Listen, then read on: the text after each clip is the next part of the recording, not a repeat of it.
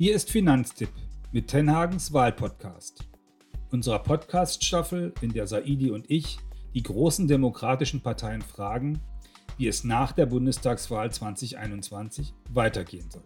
Mit Klimapolitik, mit Wohnungsmangel und Rente.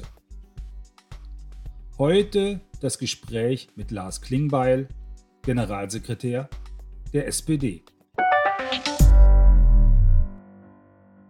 Guten Morgen, Herr Klingbeil. Vielen Dank, dass Sie heute uns zur Verfügung stehen, um unseren Hörerinnen und Hörern und den Zuschauerinnen und Zuschauern zu erklären, was es mit dem SPD-Wahlprogramm auf sich hat. Insbesondere in diesen drei Bereichen Klima, Wohnen und Rente. Vielen Dank. Vielen Dank für die Einladung. Wann soll Deutschland eigentlich für unsere Kinder und Enkel klimaneutral sein, aus Sicht der SPD? Also das ist eins der größten Ziele, die dieses Land jetzt äh, zu meistern hat. Ähm, wir sagen sehr klar in unserem Zukunftsprogramm, das soll allerspätestens äh, 2045 der Fall sein. Wir haben das Klimaschutzgesetz jetzt ja in der Regierung nochmal nachgebessert und äh, wir haben auch im Programm dafür vieles angelegt, auch dafür angelegt, dass es dann im Zweifelsfall auch noch schneller sein kann, wenn wir das ambitioniert in Deutschland machen. Und ich sehe eine riesige Chance, übrigens auch für den Wirtschaftsstandort. Aber spätestens 2045 muss es soweit sein. Und welche drei Schritte wollen Sie jetzt vor allem unternehmen, äh, um da jetzt voranzukommen und insbesondere auch im Hinblick auf die nächste Legislaturperiode? Das, was mit am wichtigsten ist, ist, dass wir jetzt einen konsequenten Ausbau der erneuerbaren Energien haben. Das ist eine Grundlage dafür auch, dass wir mit der Wirtschaft, und das will ich immer betonen, auch wir wollen ja mit der Wirtschaft auf Klimaneutralität umsteigen. Also es kann nicht darum gehen, dass wir Wirtschaft und Industrie aus Deutschland vertreiben und sagen, siedelt euch woanders hin, damit wir dieses ambitionierte Ziel erreichen, sondern es geht darum, diesen Weg mit der Wirtschaft zu gehen. Und dafür brauchen wir einen sehr, sehr konsequenten Ausbau der erneuerbaren Energien und der Netze. Das ist Punkt eins. Ähm, ich will hier vor allem Wasserstoff nennen. Das ist eine große Chance für Deutschland, ähm, auch im Vergleich zu anderen Ländern, dass wir beim Wasserstoff wirklich vorankommen, dass wir die neuesten Innovationen, Technologien in dem Bereich entwickeln. Ähm, da findet ja gerade der Wettkampf auf dem Weltmarkt auch statt.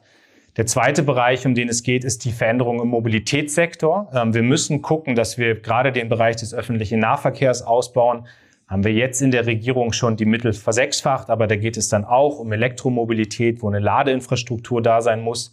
Und es geht, und das ist für mich der dritte wichtige Punkt, es geht generell um ein Mindset in der Wirtschaft. Also, dass wir uns deutlich machen, Klimaschutz, Klima ja, auch diese ganzen Herausforderungen durch den Klimawandel sind keine Bedrohung, sondern da liegt ein enormes Potenzial für neue Jobs, da liegt ein enormes Potenzial für wirtschaftliches Wachstum. Und das heißt natürlich auch, dass die ganzen Unternehmen in Deutschland, dass wir die befähigen müssen, dass sie diesen Weg mit uns gehen. Und das hat dann zum Beispiel mit Förderprogrammen, das hat mit Anreizen zu tun. Aber wenn wir diese drei Dinge schaffen, dann bin ich mir sicher, können wir nicht nur Klimaneutralität hinbekommen, sondern da auch eine wirtschaftliche Stärke und eine Stärke für Wohlstand in Deutschland draus machen. Diese Mobilität. Wie viele private Autos fahren denn im Jahr 2030 auf deutschen Straßen? Das entscheiden die Verbraucherinnen und Verbraucher, wie viele private Autos fahren. Also ich halte überhaupt nichts von irgendwelchen Verbots- oder Verzichtsdebatten.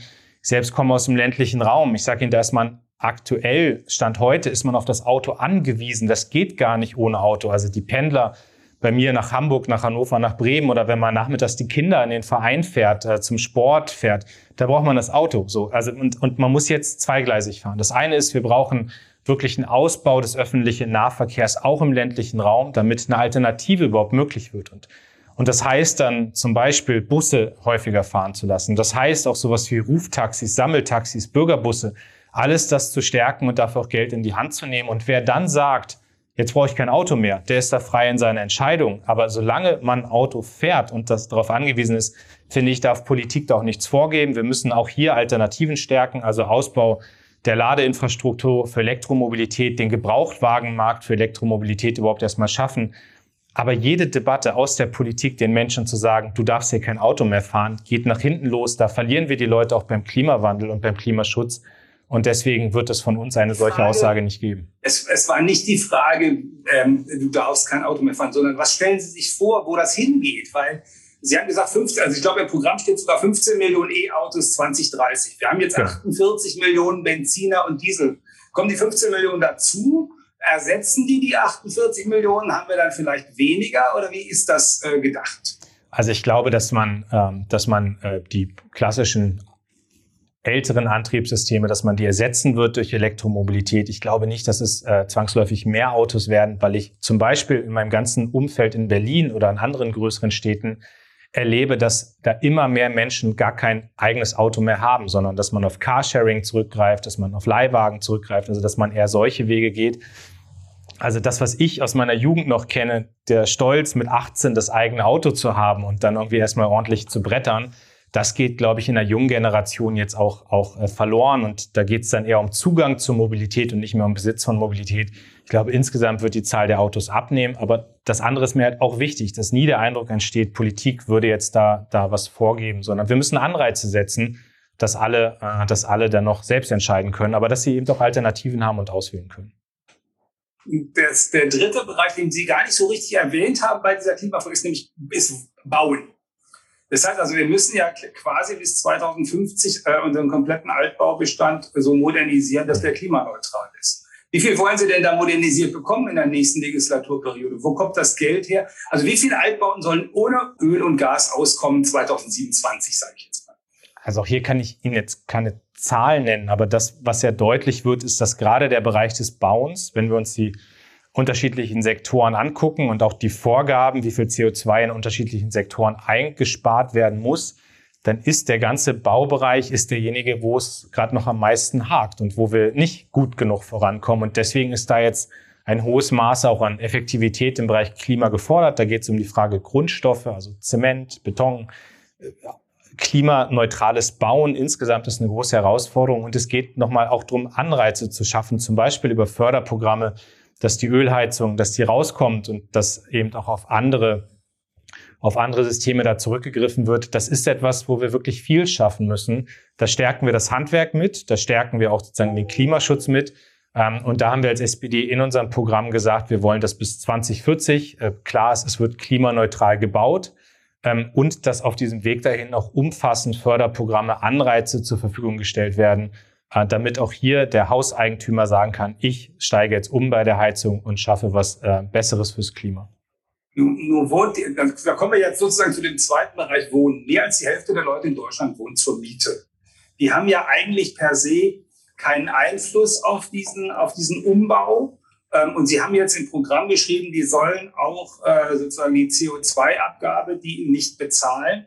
Warum soll jemand, der sein, äh, ähm, sein Haus vermietet, ähm, warum soll der, oder wie, wie, wie wird der Anreiz für den geschaffen, weil der wird sagen, also wenn er mir erst mit dem CO2, äh, mit der Abgabe allein das Geld aus der Tasche nimmt, mein Mieter gar kein Interesse hat, weniger Energie zu verbrauchen, warum soll ich das tun? Das tue ich erst, wenn der Schmerz wirklich zu groß wird. Also erstmal haben ja beide Seiten, hoffe ich zumindest, ein Interesse daran, dass wir Klimaschutzziele erreichen. Sowohl der Vermieter als auch der Mieter. Also wenn wir uns gerade die gesellschaftliche Debatte angucken, dann haben alle ein Interesse und das muss auch in dem Moment bleiben, das Interesse, wo es konkret wird und wo es dann auch sozusagen an den eigenen Geldbeutel mitgeht, müssen wir dann Wege finden, wie wir das gemeinsam hinbekommen. Das, was wir als SPD wollen, ist, dass in der Tat der CO2-Preis nicht nur alleine vom Mieter getragen wird, sondern dass das eine Gemeinschaftsleistung ist und dass beide sich das aufteilen.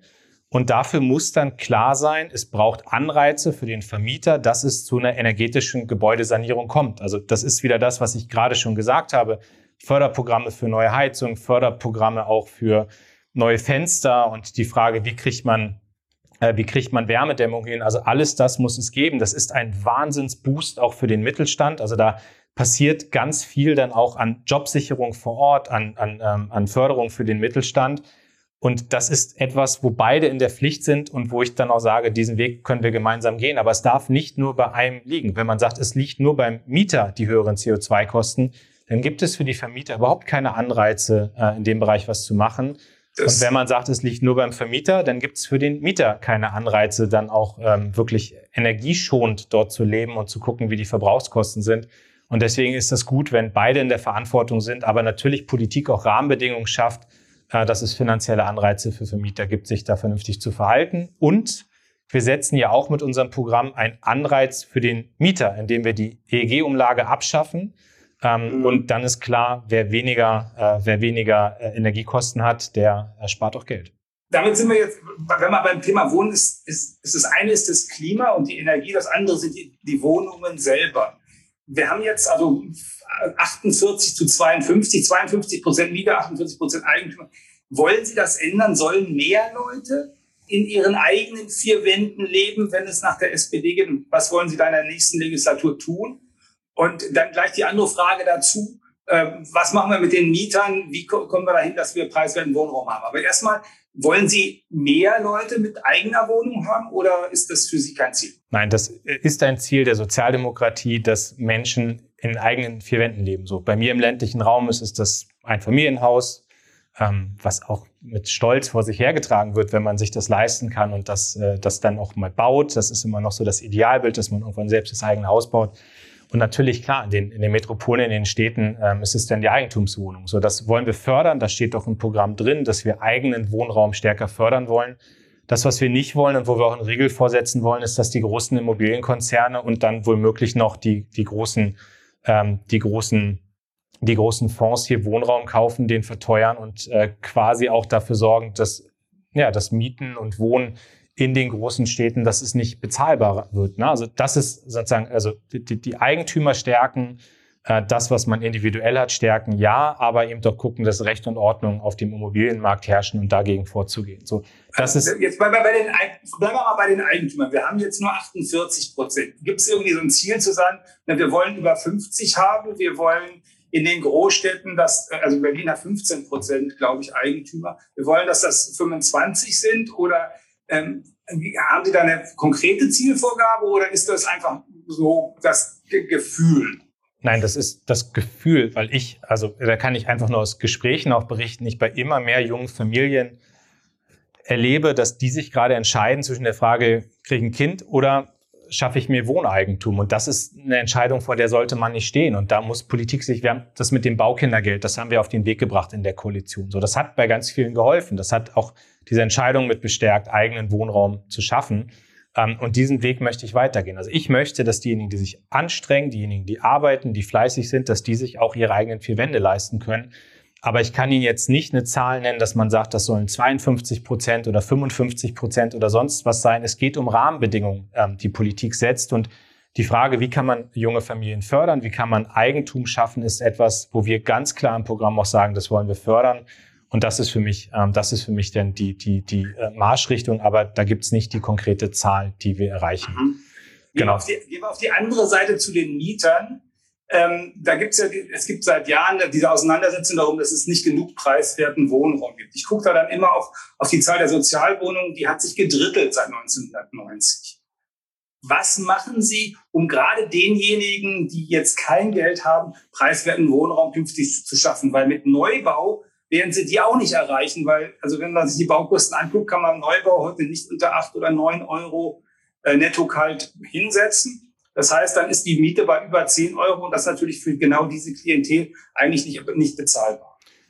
Allerdings sieht man ja auch, wenn man zum Beispiel nach Hamburg guckt, und da ist damals Olaf Scholz verantwortlich gewesen als erster Bürgermeister, dass es Bundesländer gibt, die sehr früh auf den sozialen Wohnungsbau auch gesetzt haben. Also in Hamburg sieht man wirklich, dass der Staat Wohnungen bauen kann, dass die auch im Bereich des sozialen Wohnungsbaus sein können und dass man dadurch auch bezahlbaren Wohnraum dann schafft. Und das ist ja das, was wir uns mit dem Programm auch vornehmen. Olaf Scholz hat äh, ganz klar vorgegeben, 400.000 Wohnungen sollen pro Jahr gebaut werden, 100.000 davon im Bereich des sozialen Wohnungsbaus. Und es gibt auch andere Instrumente, da werden wir sicherlich gleich noch drüber reden, sowas wie ein Mietmoratorium, ähm, aber das effektivste Mittel, um, ähm, um sozusagen für bezahlbaren Wohnraum zu sorgen, ist, dass gebaut wird. Das gebaut wird und da muss der Staat hinterher sein, das muss vorangetrieben werden.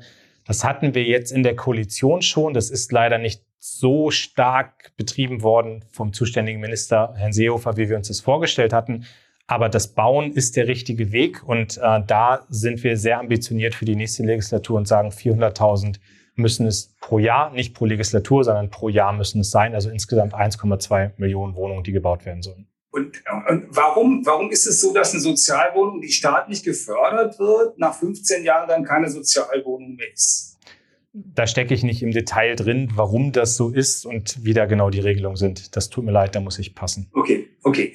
Äh, das andere, was natürlich, wo man den, Bestand äh, sozusagen ähm, den Leuten, die in einer Wohnung wohnen, damit sie nicht noch viel teurer wird, helfen kann, ist die Frage, wie kommen wir mit, ähm, mit Mietpreisregulierung hin? Äh, also ich betrachte das jetzt seit acht Jahren intensiver und eigentlich habe ich den Eindruck, da sind wir nicht so richtig viel weiter gekommen. Die erste Runde Mietpreisbremse war ein zahnloser Tiger. Die zweite Runde wird auch nicht so richtig ähm, wirksam. Was kommt da jetzt, wenn es nach Ihnen geht? Das, was wir als SPD wollen, ist ein äh, Mietmoratorium. Also das bedeutet, dass in angespannten, in angespannten Bereichen, also in Bereichen, wo wir sehen, dass der Wohnungsmarkt angespannt ist, dass da über fünf Jahre die Mieten nur im Rahmen der Inflation erhöht werden können. So, das hilft, um ähm, eine Preisstabilität zu haben, auch dafür zu sorgen, dass äh, Wohnungen als Spekulationsobjekte wegfallen. Das ist ja, wenn ich mir in Berlin das hier angucke, dann ist das ja einer der häufigsten Gründe dafür, dass die Mietpreise so in die Höhe schießen, dass ganz viele Wohnungen hier in Berlin auf einmal Spekulationsobjekte sind und gar nicht mehr als Wohnraum auch zur Verfügung stehen. Und, und das schaffen wir durch ein Instrument wie ein Mietmoratorium, also ein Mietenstopp, das ist unsere Antwort. Nochmal, die, die, die, die wichtigste Antwort ist das Bauen, aber das Mietmoratorium kommt mit dazu und ermöglicht eben auch, dass Preise unten gehalten werden und Mieten unten gehalten werden. Gut. Dann kommen wir dann zum, zum dritten Thema, Rente. Wie viel gesetzliche Rente bekommt ein Durchschnittsverdiener in Ihrem Deutschland künftig, nachdem er 40 Jahre gearbeitet hat? Sie wollen mich immer ganz genau auf Zahlen festlegen. Das äh, tut mir ja, leid, dass so ich Sie da. Wir sind bei Finanzdetails. Bei Finanztipp, so. dass ich Sie da enttäuschen muss. Ähm, das, was wir erreichen wollen als SPD, ist aber trotzdem was, was sehr, sehr wichtig ist. Wir haben in dieser Legislatur ja viele Verbesserungen hinbekommen, jetzt gerade mit der Grundrente, äh, wo es jetzt eine große Berichterstattung auch gab, dass es bringt für Leute, die ihr Leben lang gearbeitet haben, die hart gearbeitet haben, ist das nochmal Wertschätzung und Anerkennung dass man zum Beispiel durch die Grundrente 200, 300 Euro im Alter mehr hat. Und das wissen Sie auch, das ist für viele Leute echt auch eine ganze Menge Geld. Das ist viel Geld, aber im Augenblick bekommt die niemand die Grundrente, weil da wird ja jetzt nach dem Einkommen geguckt und da wird das Einkommen von vor zwei Jahren herangezogen. Aber und da haben die Leute noch gearbeitet, deswegen kriegen die gar keine erhöhte Grundrente im Augenblick. Aber wenn Sie jetzt in die Bild am Sonntag von diesem Sonntag gucken, ja. wo ja die erste Grundrentenempfängerin auch mit dem Bescheid sitzt, das sind, glaube ich, 230 Euro mehr gewesen, die dazukommen. Mhm. Also das ist ja real jetzt beschlossen, auf den Weg gebracht. Mhm. Das war ein zwölf Jahre langer Kampf. Und da bin ich auch sehr froh, dass wir als SPD uns da durchgesetzt haben. Ihre Frage war, was sollen Rentnerinnen und Rentner bekommen? So, und ich finde erstmal, das, was sehr deutlich werden muss, ist, dass wir wollen, dass man sich auf die gesetzliche Rente verlassen kann. Das ist ja auch das, was in vielen Debatten im Raum steht. Wie sicher ist das? Und das wollen wir zukunftsfest machen, die gesetzliche Rente. Und das geht am besten durch anständige Löhne. Also deswegen ein höherer Mindestlohn, deswegen generell besseres Lohnniveau. Auch gucken, dass ähm, die Erwerbsquote steigt, dass Frauen besser bezahlt werden. Frauen sind ja heute noch an vielen Stellen wirklich benachteiligt auf dem Arbeitsmarkt.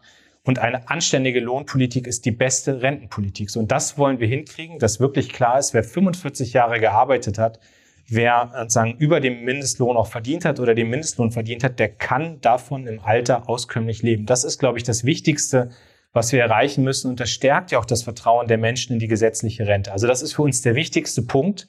Und ich will Ihnen auch sagen, wir sind die einzige Partei, die in ihrem Programm eine Rentengarantie abgibt. Also die Frage, bleibt das Rentenniveau eigentlich bei 48 Prozent, wie das gerade der Fall ist, auch über 2025 hinaus? Sind wir die einzige Partei, die sagt, wir werden sichern, dass das Rentenniveau auf diesem Niveau bleibt, dass es nicht absinkt und das unterscheidet uns sehr deutlich beispielsweise von Armin Laschet und der Union. Okay, wenn, wenn man das jetzt nimmt, äh, wie wollen Sie das sichern? Also mein, ich bin Jahrgang 63, ich bin so ein geburtenstarker Jahrgang. Ähm, ich habe meine jüngste Tochter gehört zu diesen Jahrgängen, die genau halb so groß sind wie mein Jahrgang. Und äh, wir fragen uns dann hin und wieder beim Gespräch, wie soll sie denn die Rente von zwei ähm, alten Knackern künftig bezahlen? Wie wollen Sie das Problem lösen? Na, die Rente finanziert sich ja über Produktivität der Gesellschaft. So, das heißt, es ist ganz wichtig, dass wir über das, was wir heute auch schon besprochen haben, also dass wir zum Beispiel bei der Frage Klimaneutralität, dass wir da eine wirtschaftliche Stärke in Deutschland draus machen. Digitalisierung, die Frage, wie stellen wir unser Gesundheitssystem auf? Das sind ja alles Dinge, wo Deutschland das Potenzial hat, Weltmarktführer zu sein, ganz kurz, und dann eben Produktivität und das steigert eine Volkswirtschaft. Und das ermöglicht dann eben auch bessere Renten. So, zweiter Punkt ist das, was ich gerade gesagt habe. Lohnpolitik ist die beste Rentenpolitik. Und ja, es wird so sein, das sagen unsere Berechnungen auch, dass wir in den nächsten Jahren ein bisschen mehr Geld, Bundeszuschuss, also Steuermittel für die Rente in die Hand nehmen müssen. Aber dann wird sich das auch ausgleichen. Und die Berechnungen, die Hubertus Heil über das Ministerium angestellt hat, sind ganz klar, wenn die Menschen vernünftige Löhne bekommen, dann ist die gesetzliche Rente finanzierbar und das, das ist durchdacht und durchgerechnet. Das schreiben das heißt, die entsprechenden Institute. Das heißt aber, ähm, äh, der Rest wird über Steuern finanziert. Sie wollen nicht die Beiträge erhöhen, weil die sind jetzt bei 19 Prozent. Man könnte ja wie in Österreich auch 24 oder 25 Prozent. Nein, da müssen wir vorsichtig sein, was die Beiträge angeht. Das wissen Sie auch. Äh, das sind ja alles auch äh, Kosten dann für Arbeitgeber, für Arbeitnehmer. Also da wollen wir schon Beitragsstabilität die nächsten Jahre auch halten. Wir haben festgelegt, ja, dass es ein bestimmtes Niveau nicht überschreiten darf. Das ist auch in der Regierung verabredet und daran halten wir uns. Aber nochmal, das Wichtigste ist eine ordentliche Lohnpolitik, die dann eben auch die Renten steigen lässt.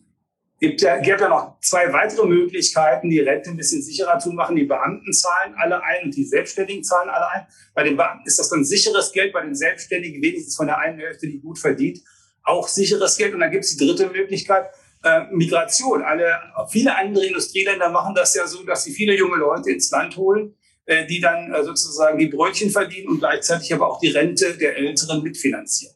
Genau, also das ist auch gar kein Widerspruch. Sie hatten ja gefragt, so was ist mit das Wichtigste und das ist für uns die Stabilisierung der gesetzlichen. Und dann gibt es ja wirklich einen ganzen Blumenstrauß an Dingen, die man auch tun kann, um die Rente nochmal weiter zu stabilisieren und für mehr Gerechtigkeit zu sorgen. Wir sagen als SPD sehr klar, es muss perspektivisch ein Rentensystem geben, wo alle drin sind. Klar ist sozusagen, es gibt einen Bestandsschutz, aber perspektivisch müssen wir das schaffen. Das heißt, Beamte, übrigens auch Politiker, müssen alle rein, Selbstständige müssen in das gleiche Rentensystem rein. Das wird von vielen ja immer als Bedrohung wahrgenommen, aber ich finde, es ist eine Frage der Solidarität und des gerechten Miteinanders, dass man am Ende perspektivisch ein Rentensystem hat. Und natürlich auch, wir reden, gerade in diesen Zeiten reden wir doch ganz viel über die Frage Migration und Einwanderung. Und wenn ich jetzt unterwegs bin, auch bei den Unternehmen in meinem Wahlkreis, dann merke ich doch, wie offensichtlich der Fachkräftemangel ist. Also wie offensichtlich jetzt auch die letzten eineinhalb Jahre, die Corona-Zeit, die Jobstruktur verändert haben. Ja, es gibt viele wirklich, die nicht mehr wissen, wo sie ihre Arbeitskräfte herkriegen müssen. Und da bin ich dafür, dass wir jedes Jahr als Land auch festlegen, wie viele Fachkräfte brauchen wir, wie viele sollen herkommen. Dann muss es eine Infrastruktur geben, dass die integriert werden, dass die qualifiziert werden, dass die hier auch Zugang zum Arbeitsmarkt bekommen. Aber wir sind ein Einwanderungsland und diese Erkenntnis scheinen ja noch nicht alle zu haben. Aber wir sind ein Einwanderungsland und wir sollten das auch offensiv angehen. Und natürlich sichert auch Einwanderung auf den Arbeitsmarkt, sichert äh, unsere sozialen Sicherungssysteme. Und das sollten wir wirklich vorantreiben. So, und es gibt noch eine, eine nee, weitere. Im Zweifel, da, da, darf ich mal, im Zweifel mehr, mehr Einwanderung statt Rente mit 68? Also die Oder? Rente mit 68 brauchen wir nicht. Ähm, das ist auch sehr klar. Wir haben die Rente erhöht auf 67. Das Renteneintrittsalter, das war ja ein durchdachtes Gesamtkonzept. Da war auch immer mit bei, äh, wir wollen vor allem die gesetzliche Rente sichern. Dafür war dieser Schritt einmal notwendig. Aber das ist jetzt auch okay. So und das jetzt nochmal Debatten. Also die Antwort kann nicht immer sein, das Renteneintrittsalter zu erhöhen, sondern wir müssen jetzt ran an andere Finanzierungsfragen, an bessere Löhne. Das ist die Antwort der Sozialdemokratie. Äh, und wenn ich da mitbekomme, dass Teile der Union und Herr Merz und auch Teile der FDP jetzt irgendwie drüber spekulieren, ob man das Renteneintrittsalter erhöhen soll, sage ich ganz klar, nein, das wird es mit uns nicht geben. Das wollen wir nicht. Es gibt andere Antworten äh, die wichtiger sind in der Rentenpolitik und die auch richtig sind in der Rentenpolitik. Die Erhöhung des Renteneintrittsalters ist es nicht. So, dann habe ich die letzte Frage. Jetzt ist das, äh, wir haben ja private Altersvorsorge, betriebliche Altersvorsorge zusätzlich auch in Deutschland im Augenblick. Ähm, und die SPD hat damals Riester, die Riester-Rente mit eingeführt. Ähm, was sollen die Leute an zusätzlicher Altersvorsorge, wenn sie jetzt 200 Euro im Monat überhaben und sagen, ich will nicht nur auskömmlich sein im, im Alter, sondern ich will auch Lebensstandardsicherung betreiben und vielleicht auch noch mal in Urlaub fahren. Was sollen die heute tun aus Sicht der SPD? Oder was sollten die tun, wenn, sie das, wenn das Programm der SPD umgesetzt würde nach der Wahl? Also Sie meinen jetzt, was im Bereich der privaten Altersvorsorge getan Was im Bereich der ja, die könnten nee, ja jetzt in die gesetzliche, die könnten ja mehr in die gesetzliche äh, einzahlen. Da geht ja manchmal auch was ähm, zusätzlich. Ähm, aber was sollten die mit den 200 Euro jenseits dessen, was an Beiträgen klar dabei ist, was sollten die tun? Also für uns ist klar, und das will ich nochmal betonen, die gesetzliche äh, Rentenversicherung ist für uns die wichtigste Säule und dass, wenn man sein Leben lang gearbeitet hat, muss eben auch klar sein, über die gesetzliche bekommt man so viel, dass man vernünftig und würdevoll im Alter leben kann. Aber natürlich, in der Tat gibt es die betriebliche Rente, die wir ja auch gestärkt haben in dieser Legislatur und wir wollen auch gucken, was man im Bereich der privaten Altersvorsorge machen kann. Wir sehen, dass Riester damals gut gemeint war, aber das ist an vielen Stellen, äh, dass die, also nicht, dass nicht unbedingt diejenigen geriestert haben, äh, wo wir es eigentlich erreichen wollten, also die, die noch zusätzlich etwas absichern. Und da muss man gucken, wie kommt man dahin? Und das, was wir als SPD im Programm sagen, ist, dass wir in der Tat ein, ein, ein staatliches Angebot haben wollen, orientiert am Beispiel Schweden, wo wir sehr erfolgreich auch sehen, wie das funktioniert. Das muss ein unkompliziertes, unbürokratisches, kostengünstiges, standardisiertes Produkt sein, in das Menschen dann noch investieren können, die sich zusätzlich privat noch äh, fürs Alter absichern wollen. Und das wollen wir anbieten. Und ich erlebe ja auch, dass auch bei den anderen Parteien ähnliche Diskussionen laufen. Also das ist keine Absage an das Private, eher im Gegenteil. Ich halte das für richtig, dass das angeboten wird. Aber wir sehen eben schon, dass bei dem Gedanken von Riester, dass da ein erheblicher Reformbedarf ist und wir das Ganze neu aufstellen müssen. Und sich da an den Schweden zu orientieren, ist, glaube ich, äh, ein ganz guter Weg. Herr Klingbeil, herzlichen Dank. Das war die Frage. Wenn Sie jetzt noch einen Punkt machen wollen, den ich nicht gefragt habe, der Ihnen aber total wichtig ist in den drei Bereichen. Nee, ich glaube, ich habe alles, alles drin. Passt, danke. Okay, passt alles. Gut. Dann sage ich ganz herzlichen Dank. Hat dir dieser Podcast gefallen? Dann abonniere uns. Schreibe uns eine Mail an podcast.finanztipp.de. Hinterlass einen Kommentar, fünf Sterne, ein Herzchen oder ein Like bei Apple Podcast, Spotify, YouTube, Deezer oder Audible.